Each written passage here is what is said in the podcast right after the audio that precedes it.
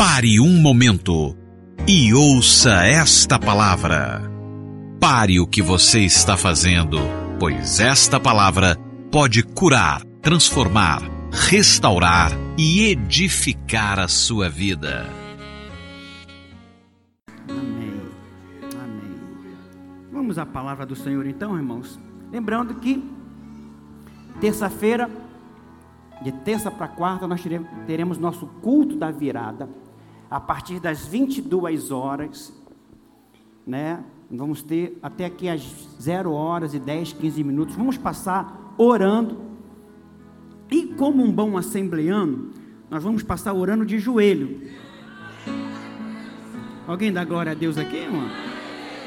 Né? A gente cantava lá na Arca de Noé, a gente cantava de joelho é melhor. Quem cantava isso?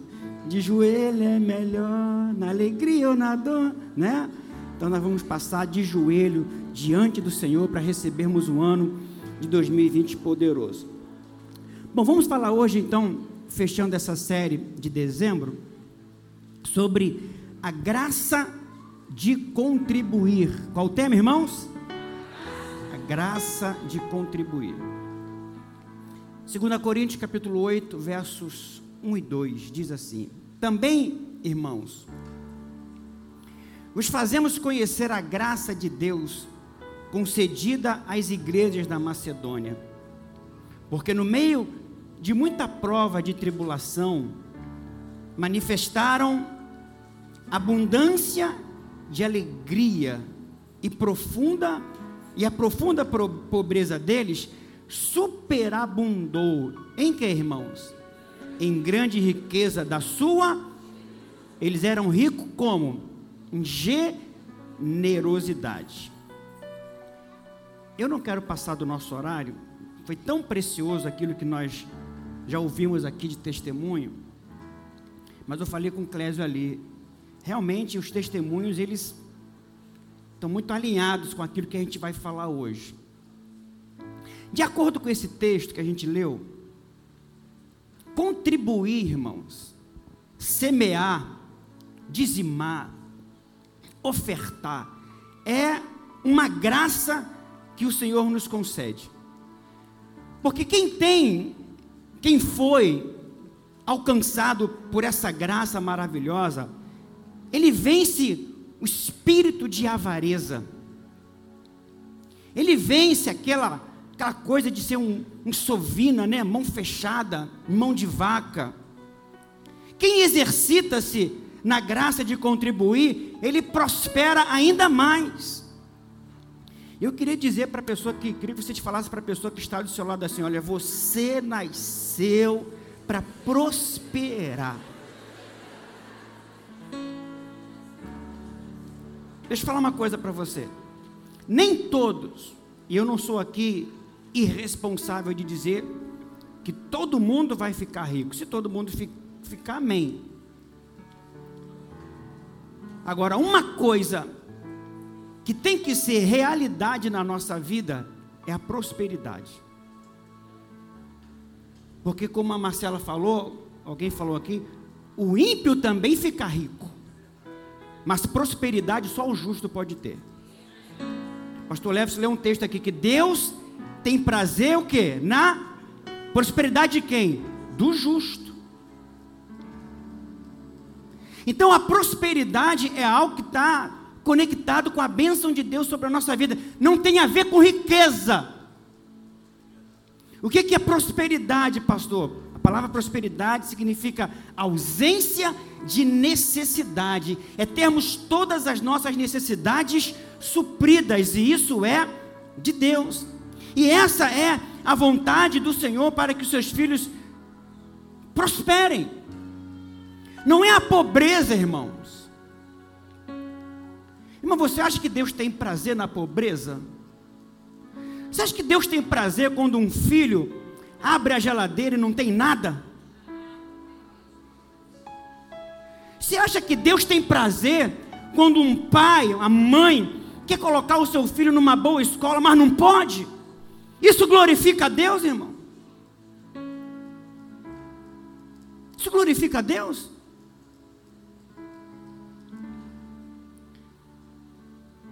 Na verdade, quando nós falamos de dízimos e ofertas, Deus não precisa dos nossos dízimos.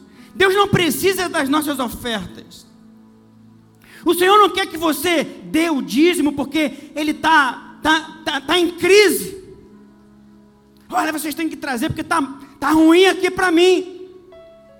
Traga a sua oferta. Não, não é isso. O nosso Deus, Ele é rico. A Bíblia diz que Ele é dono do ouro, dono da prata. Amém ou não, irmãos? Ele é dono do ouro, Ele é dono da prata. E há muitos que pregam a graça, mas dizem que as pessoas devem permanecer pobres. Eu quero que nessa noite você resista todo espírito de intimidação que queira nos convencer de que a pobreza é o melhor que Deus tem para nós. Irmãos, eu já falei isso aqui uma vez, e, e a gente tem até que exorcizar a nossa mentalidade. Você já tem que se ver como próspero. E quando você começar a ver a sua prosperidade, não tenta justificar. Como é que é isso? A pessoa compra uma camisa bonita da Dudalina, alguma coisa, e alguém fala assim: Olha, que camisa bonita. Pois é, estava na promoção. Não justifica a sua prosperidade, não. Alguém diga glória a Deus? Olha que carro bonito é, pois é, 70 vezes. Estou com uma Bíblia lá assim, ó. Diga para a pessoa que está do seu lado, quem vai te, te abençoar e te prosperar é Deus. Você não tem que se justificar. E o Senhor deu então uma chave aos seus filhos para que eles prosperem. Qual, pastor? A generosidade. Por isso hoje nós queremos compartilhar sobre a graça de contribuir. Pastor, por quê? Por que, que contribuir é uma graça? Por que contribuir é uma graça? Deus não precisa do nosso dinheiro. Deus não precisa de nada nosso. Ele é dono de tudo. Primeiro, porque ao separarmos as primícias, honramos a nossa fonte. Vamos ler todos juntos no 3, 3, vai. Porque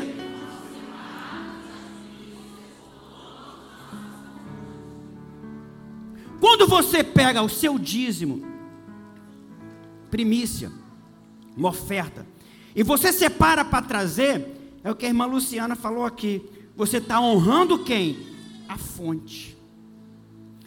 Isso é clássico. Bom, deve ser natural. Por exemplo, a gente faz um aniversário. Tá lá o bolo.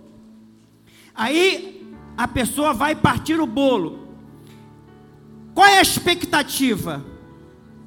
para quem vai ser o primeiro pedaço. Porque geralmente, naturalmente, o primeiro pedaço é para quem? Para a pessoa mais importante. Talvez um pai, a mãe, às vezes é são os dois, né? Tem que pegar dois pedaços e entregar assim igualmente, para não, não ficar chateado com o outro. Pois é, irmãos. Então, quando você separa o seu dízimo e a sua oferta, entrega primeiro para Deus, o que, que você está falando? Bom, Ele que me deu o bolo inteiro, então o primeiro pedaço é para Ele. Você está aqui comigo ou não? Que coisa poderosa. Então o Senhor, Jesus, Ele é o sacerdote, mas não segundo a ordem agora de Levi, mas Ele é segundo a ordem de Melquisedeque. Olha o que, que vai dizer Hebreus capítulo 5, 9 e 10. E tendo sido aperfeiçoado, tornou-se o autor da salvação eterna para todos os que lhe obedecem, tendo sido nomeado por Deus sumo sacerdote, segundo a ordem de Melquisedeque. Qual era a diferença, irmãos? Bom, no sacerdócio levítico é o seguinte: se você obedece, você é abençoado. Se você desobedece, você é o que? Amaldiçoado. Mas segundo a ordem agora de Melquisedeque, toda maldição foi removida, você só é abençoado. Então bate o nome de três pessoas pelo menos aí, diga, você pode não acreditar. Diga-se, mas na nova aliança, você só é abençoado. Por quê, pastor? Porque lá na cruz ele removeu toda a maldição de sobre a nossa vida e nos abençoou com toda sorte de bênção. Bendito seja Deus Pai de nosso Senhor e Salvador Jesus Cristo, que nos abençoou com toda sorte de bênção. Erga suas mãos e declare: Eu sou abençoado. Eu sou abençoado. Amém ou não, irmãos? Agora você precisa se ver abençoado. A primeira menção de Melquisedeque está lá em Gênesis 14, que diz assim: Melquisedeque, rei de Salém, trouxe pão e vinho. Era sacerdote do Deus Altíssimo. Abençoou ele a Abrão e disse: Bendito seja Abrão. Abrão aqui está vindo de uma guerra contra quatro reis. Ele está vindo e ele agora vai dar de encontro com Melquisedeque. E você sabe que toda guerra, uma vez que, que ela é ganha, tem os despojos. Então, Abraão está vindo com os despojos. E ele encontra agora essa figura de Melquisedeque, rei de Salém. E ele vai dizer: Bendito seja Abraão, pelo Deus Altíssimo que possui os céus e a terra.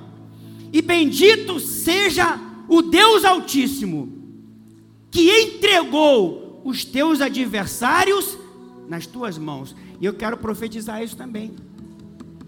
Os teus adversários já foram entregues nas tuas mãos. Salmo 24 vai dizer: Eis que porei uma mesa. Na presença de quem?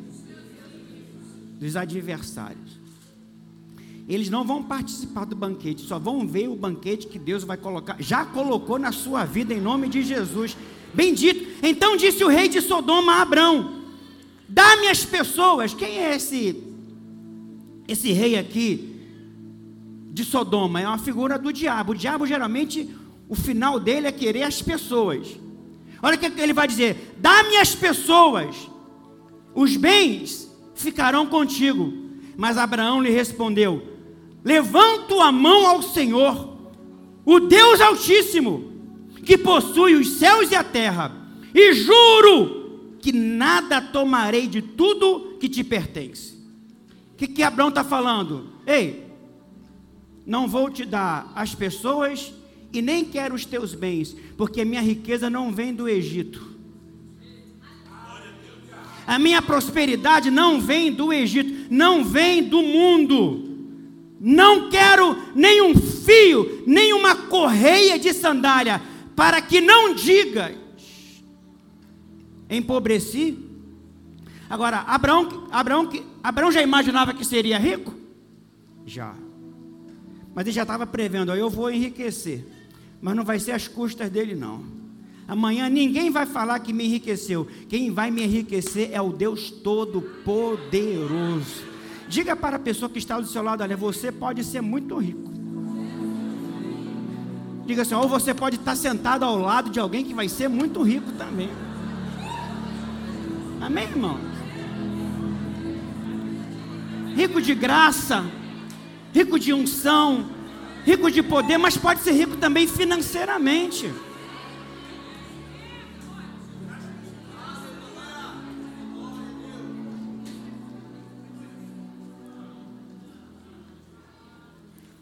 Palavra Melquisedeque significa rei de justiça. A palavra Salém significa paz.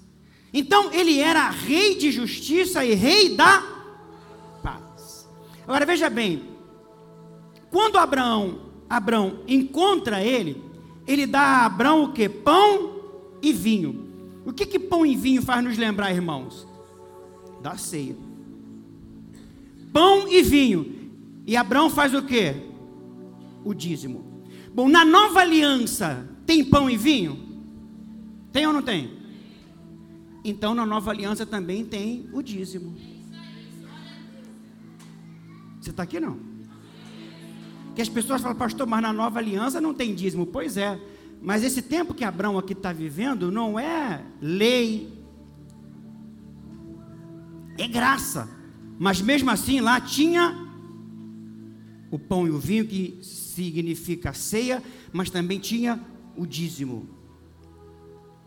Veja que Abraão se importava com quem teria o crédito. eu quero dizer uma coisa para você. Você vai ter conexões, você vai ter gente que vai te botar para cima, você vai ter gente que vai te ligar, mas no final de tudo, a fonte de tudo isso é Deus. Dinheiro pode cair na sua conta de uma maneira anônima. Mas no final de tudo você vai fazer assim, ah, fulano é tão bonzinho, ciclano é tão bonzinho, abriu essa porta. Não tem a ver com fulano, nem com Beltrano, nem com ciclano. Tem a ver com a bondade de Deus. Deus é quem vai fazer as conexões. Deus é quem vai te dar as ideias, Deus é quem vai abrir a porta, e a porta que Ele abre, ninguém pode fechar. Ninguém pode fechar. Quando você dá o dízimo, você está reconhecendo quem está por detrás da sua prosperidade, da sua riqueza. O Senhor, meu querido, é a fonte do seu trabalho. O Senhor é a fonte da sua saúde. O Senhor é a fonte da sua posição. Até do ar que você respira, Ele é a fonte. Tudo vem dele, por Ele, para Ele. São todas as coisas. Se a gente tem alguma coisa, por causa dele. Se a gente é alguma coisa, por causa dele. Se a gente libera uma palavra e as coisas acontecem, é por causa dele. Tudo é Ele. Eu vou começar o ano morando na minha casa própria. É. Eu não estou fazendo qualquer coisa não, hein? Estou fazendo nada para ostentar, mas estou procurando fazer tudo de uma maneira bacana, decente. Depois eu vou apresentar aqui a equipe do Luciano Huck. Lá do Ocilar. Minha esposa até tem umas fotos, né? Ia mandar as fotos lá, mas não vai dar tempo. Deixa para o culto da virada. Mas o que, que é isso? Deus. Há uma unção de prosperidade que está sobre a nossa vida. Você pode não, não ganhar milhares de dinheiro, mas pode ser uma pessoa próspera. Ter uma vida com qualidade, uma vida com dignidade. Então, devolver os 10%, irmãos, é uma forma de você reconhecer que Ele é a sua fonte.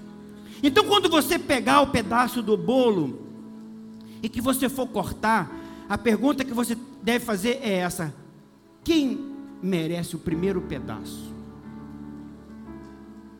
Porque se você tem um talento, foi Deus quem deu. Se você tem uma habilidade, foi Deus quem deu. Se uma porta se abriu, foi Deus quem deu. E o que, é justo? É você pegar agora o primeiro pedaço de bolo e falar assim: Senhor, eu quero te honrar com o primeiro. Eu quero te honrar com as primícias. O Senhor não precisa, mas é na hora da honra que a gente vai saber quem é o primeiro, o segundo, o terceiro, o quarto, o quinto. Mas sabe qual é o problema, irmãos? A gente honra Light primeiro. A gente honra o plano de saúde. Alguém dá glória a Deus, um ai ai ai, alguma coisa? Segundo, contribuir é uma graça que transcende as dispensações. Eu não quero me ater aqui, não, irmãos. Mas veja bem, ela transcende Bom, nós, você sabe que nós, nós temos sete dispensações. Quantas? Sete. A primeira dispensação foi a da inocência, lá com Adão e Eva. A segunda dispensação da consciência. A terceira dispensação foi a dispensação do governo humano, lá a Torre de Babel. A quarta dispensação foi a dispensação das promessas com Abraão. A quinta dispensação foi a dispensação da lei de Moisés. A sexta dispensação é Cristo que veio para tirar tudo e agora estabeleceu a graça. Então nós estamos na dispensação da graça. E qual vai ser a última dispensação, pastor? Vai ser a dispensação do reino. o reino será estabelecido.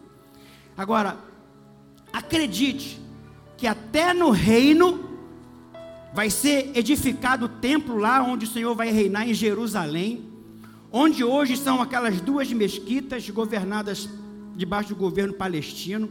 Lá vai ser edificado o novo templo, aquele templo que foi destruído. De lá o Senhor vai governar. Primeiro veio o anticristo para querer governar, depois ele é deposto, e Cristo de lá vai governar. E acredite, olha o que, é que vai dizer o texto. Vou só ler o texto de Ezequiel para fazer uma conexão rápida. O melhor de todos os primeiros frutos, de toda espécie, de toda oferta serão dos sacerdotes. Também as primeiras das vossas massas dareis ao sacerdote para que faça repousar a bênção sobre a vossa casa. Malaquias capítulo 3. Essa palavra de Malaquias aqui, ela é uma palavra profética, que ela vai falar da segunda vinda. Porque a primeira vinda do Senhor, ele veio sem as pessoas temerem. Ele veio como uma criança, cresceu, mas a segunda vinda, ele vai vir como juiz será muito temido. Olha o que, que vai dizer Malaquias 3, 1 ou 4. Eis que eu envio o meu mensageiro que preparará o caminho diante de mim. De repente virá ao seu templo o Senhor. Esse é o templo que vai ser reerguido agora de novo lá em Jerusalém. A quem vós buscais, o anjo da aliança, a quem vós desejais, eis que ele vem, diz o Senhor dos exércitos mas quem poderá suportar o dia da sua vinda? Porque agora ele não vem mais como um menino que vai crescer, filho de José. Ali podiam suportar, mas nessa segunda vinda, quem poderá suportar o dia da sua vinda? E quem poderá subsistir quando ele aparecer? Porque ele é como o fogo do ourives e, e, e como a potassa dos lavandeiros. Assentar-se-á como derretedor e purificador de prata. Purificará os filhos de Levi e os refinará como ouro e como prata. Veja, eles trarão ao Senhor justas ofertas. Gente, é lá na frente isso. Veja como a questão do dízimo e oferta, ela transcende. Não tem a ver com lei, não tem a ver com graça. Deixa eu falar uma coisa para você, filho. Ninguém mandou Abraão entregar dízimo a Melquisedeque. Ele teve revelação que ele, Deus deu uma vitória para ele, Deus o abençoou e ele generosamente, espontaneamente entregou. É muito ruim quando você vai entregar o seu dízimo, a sua oferta, por uma obrigação religiosa com medo do devorador, do cortador. Ah, deixa eu entregar, não, vem uma seta do diabo. Agora, como é bom quando você entrega por revelação. Eu tive a revelação que aquele que me deu o bolo, ele merece, é honroso dar a primeira parte para ele. Você está comigo ou não? Terceiro lugar, contribuir é uma graça porque podemos começar com pouco. Amém? Lucas capítulo 16. Quem é fiel no pouco? O que, que acontece, irmãos? E quem é injusto no pouco? Verso 11. Leia comigo. Se, pois.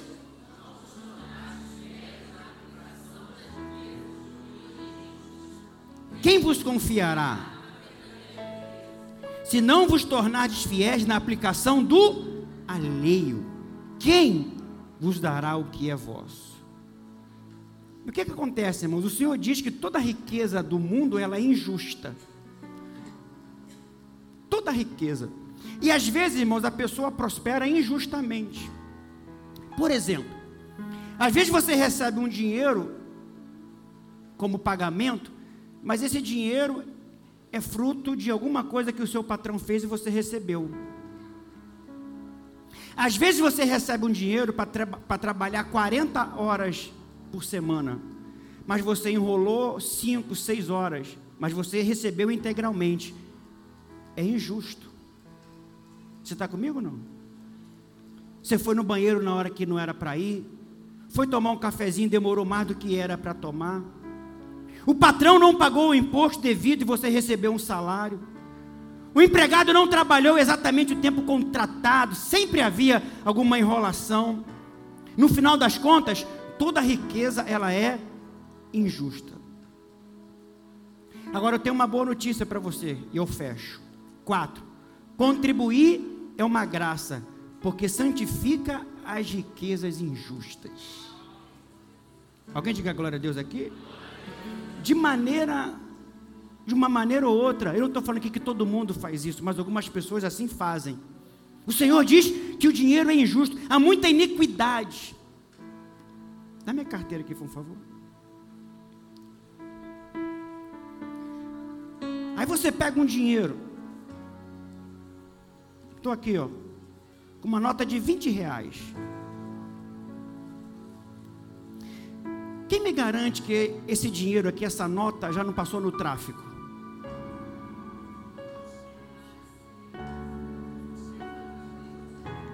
Quem me garante aqui que essa nota aqui já não foi paga um hotel de com adultério? Está suja? Está impura? Está imunda? Mas aí você fala, pastor, mas eu sou santo, e quando eu toco a mão eu santifico. Pois é, mas se você pegar cocaína, você vai santificar a cocaína?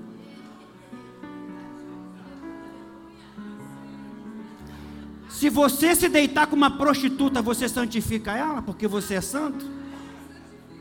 Então como é que esse papo agora é com dinheiro?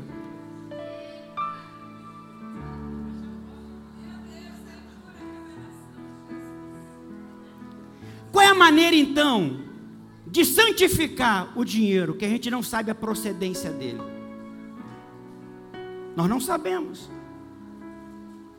Lucas 14, Lucas 11, 41 e 42. Antes da esmola do que tiverdes, e tudo, o que, é que vai acontecer? Será limpo. Mas há de vós, fariseus, porque dais o dízimo da hortelã, da ruda e de todas as hortaliças, de desprezais a justiça e o amor de Deus. Devis, porém, fazer estas coisas. Quais? O contexto. Devias fazer. Porém, fazes estas coisas sem o que? Omitir. O Senhor diz, irmãos, que as riquezas são injustas. O dinheiro é sujo. O dinheiro é imundo. Já pensou se a gente levasse toda a imundícia para dentro da nossa casa sem santificar? Agora, olha o que Romanos vai dizer, Romanos 11, 16. E se forem santas as primícias da massa, igualmente o será a sua totalidade. E se for santa a raiz, o que, que vai acontecer? Sabe o que, tá, que acontece? Quando você vem aqui na frente, que você entrega o seu dízimo, você está trazendo 10%, a primícia, a raiz. Mas quando você coloca diante de Deus, porque por causa da primícia que está sendo santificado, todo o resto também vai ser santificado.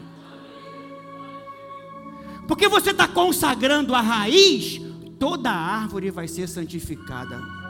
Deus não precisa do nosso dinheiro. O nosso dinheiro precisa ser limpo. E qual é a maneira dele ser limpo? Não é eu tocando, Senhor, eu consagro agora esse dinheiro. Não, não. É quando a gente devolve 10% para ele. A, a, massa toda é santificada. Quando a primícia ela é santificada. Você está me entendendo, irmão? Isso é um princípio espiritual. Agora, vou te falar uma coisa. O que, que é melhor? ter 90% depois santificado ou 100% sujo na nossa vida?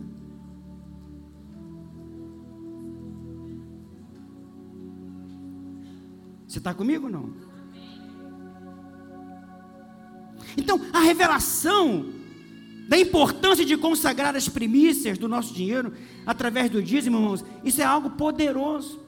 Nós vamos agora, no culto da virada, entregar as primícias, a, a, primeira, a primeira oferta de 2020. Não deveria ser só a espécie, deveria, tem que ser tudo. Que quando você traz a sua primeira oferta, o que, que você está dizendo, Senhor? Eu estou trazendo as primícias. Então todo o restante do meu ano vai ser santificado. Não importa o dinheiro que chegar na sua mão, quando você entrega os seus 10%, ele vai ser limpo no nome do Senhor Jesus. Algumas pessoas aqui já me procuraram, pastor. Olha que coisa linda, pastor. Eu vou viajar, mas eu já quero entregar as minhas primícias. Está entendendo? Eu não sou dono do dinheiro de ninguém. Eu sou o pastor da igreja. E todo pastor, irmãos, quer pastorear uma igreja próspera. Por que, que o diabo não quer que a igreja prospere? Porque ele sabe que uma igreja próspera a gente pode fazer muito mais. Amém ou não? Estava conversando com Samuel lá em casa. Aí estava até falando sobre essa mega cena que vai ter negócio de 300 milhões de reais, não é verdade? É tentador, não é, irmão? Oh, tentador demais.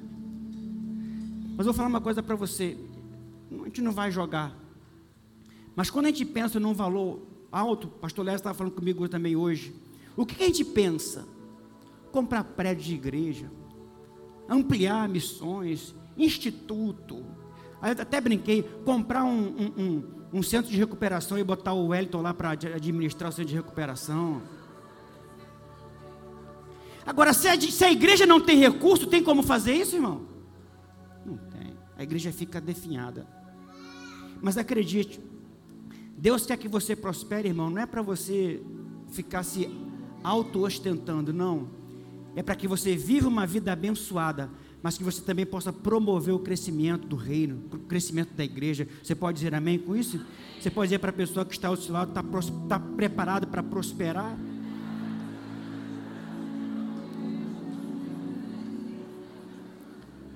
Posso te falar uma coisa?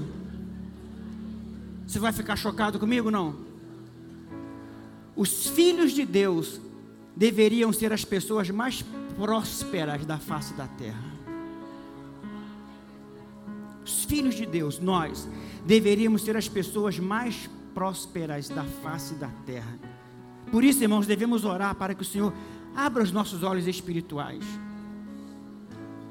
Nós não pastoreamos aqui o seu bolso. Deus que nos livre disso.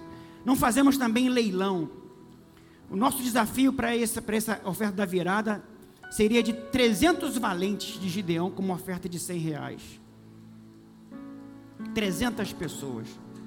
Pastor, eu não posso com 100. 100 para mim não é nada. Eu, eu, eu, quero fazer até mais. Amém. Pastor, eu não posso com 100. Eu posso com, com, com X, com Y. Amém também. Não é leilão. Mas olha, o primeiro pedaço do bolo mostra a quem realmente a gente honra. Você está comigo? Não corremos atrás de riqueza, mas sabemos que quando ofertamos, receberemos muito mais de volta. Por quê? Porque Deus não vai ficar devendo nada para nós. O resultado inevitável é a nossa prosperidade. A semeadura é o ato de fé, de que demonstra que realmente cremos que pela obra da cruz nós fomos enriquecidos. Não ofertamos, irmãos, para sermos ricos, mas porque cremos que já fomos enriquecidos por, pela, pela obra consumada de Jesus lá na cruz do Calvário. Ser rico não significa algo ruim. Veja, irmãos, Abraão enriqueceu, Isaac enriqueceu, Jacó enriqueceu. O homem que a Bíblia diz que era o homem segundo o coração de Deus, ele era também abastado. Todos. Eu creio que Deus tem uma herança para a nossa vida também. Eu creio que Deus tem vida e vida com abundância na nossa casa. Eu quero profetizar aqui em nome de Jesus. Se você não tem a sua casa própria, Deus vai te dar uma casa própria em nome de Jesus. Deus é o Deus dos vales e Ele é também o Deus dos montes. Ele vai abrir portas extraordinárias para você. Não, não fique com medo de ser próspero, não. Não fique com medo. Estava na casa do diácono Marcelo que nos recebeu lá com rocambole de carne moída, com queijo e mais não sei o que enrolado. Tem coisa que eu comi lá que eu nem sabia o nome. Mas ele estava lembrando, é, pastor, a gente lembra do senhor. O senhor pregava, é, é, pastoreava lá em Nova Iguaçu, e o senhor foi pregar lá no Fanchen, grupo ela estava lá, e o senhor novo no ministério foi lá pregar, e quando o senhor acabou de pregar, a gente teve que empurrar o Fusca. É. Hoje eu ando de esportege. Mas eu não fico assim, ah, o que, é que vão falar de mim? Eu não estou nem aí, irmão. Se é honesto, não estou nem aí. Se não é fruto de roubo, de, de, de, enrolação, eu vivo a minha vida com dignidade, acabou. É Deus quem está me, me, prosperando, não é a, a, custa de político, não é a custa de ninguém, é o Senhor que me abençoa, é o Senhor que me prospera. E eu falava com dois irmãos que vieram aqui quinta-feira, eu sou muito abençoado, quer se dar bem? Cola comigo. Alguém diga glória a Deus aí? Diga para a pessoa que está do seu lado, irmão, eu também sou muito abençoado. Pode colar comigo.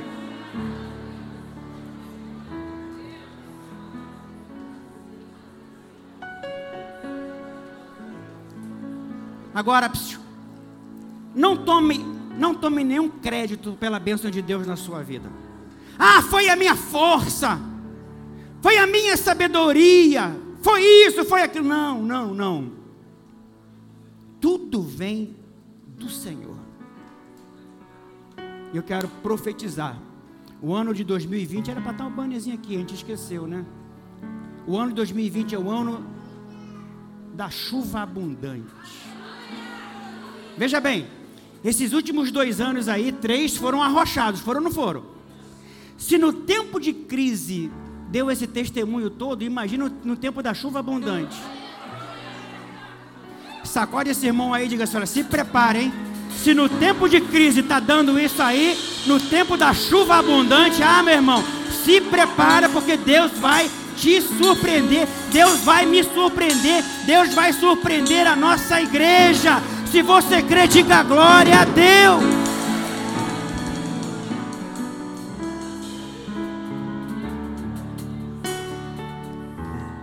Eu creio eu creio que Deus vai nos levar a outro nível, a outro patamar de vida financeira. Qual é o nível, pastor? Você vai sair do nível de ser abençoado para o nível de abençoador. Quem crê aqui nessa palavra? Então diga para pelo menos 50 irmãos, olha, você vai ser promovido. Vai sair do nível de ser abençoado para o nível de abençoador. Ah, você vai abençoar muita gente, você vai abençoar muita gente para a glória do Senhor Jesus. Irmãos, eu vou falar uma coisa para você. Receber milagre é bom, mas é muito melhor ser milagre na vida dos outros.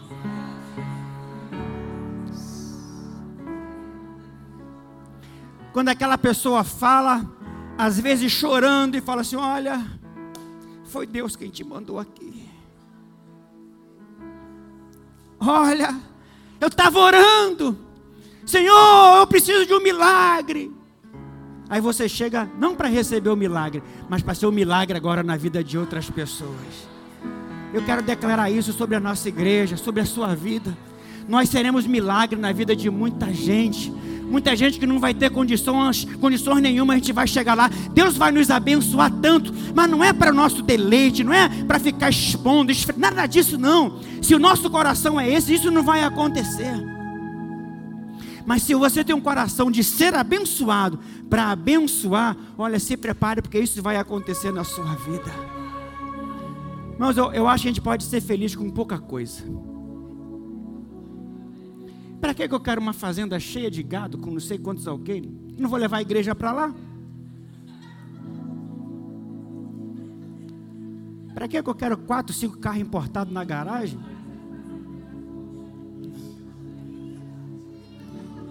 Eu digo para você de todo o meu coração, diante do Senhor, diante do Senhor, Eu quero crescer muito.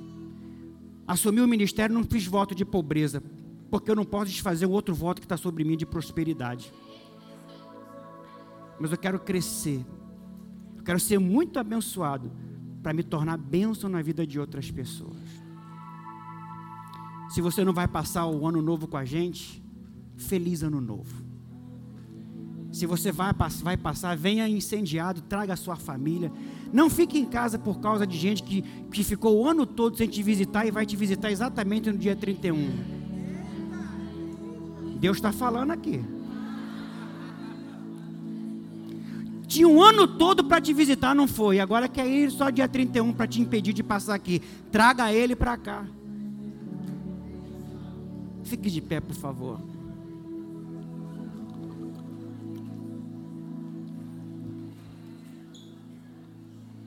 Leia essa conclusão para mim, por favor, no 3. 3, vai. Não corremos atrás de riqueza, mas sabemos que, quando ofertamos, receberemos muito mais de volta. Pode aplaudir. Pode aplaudir. Aleluia.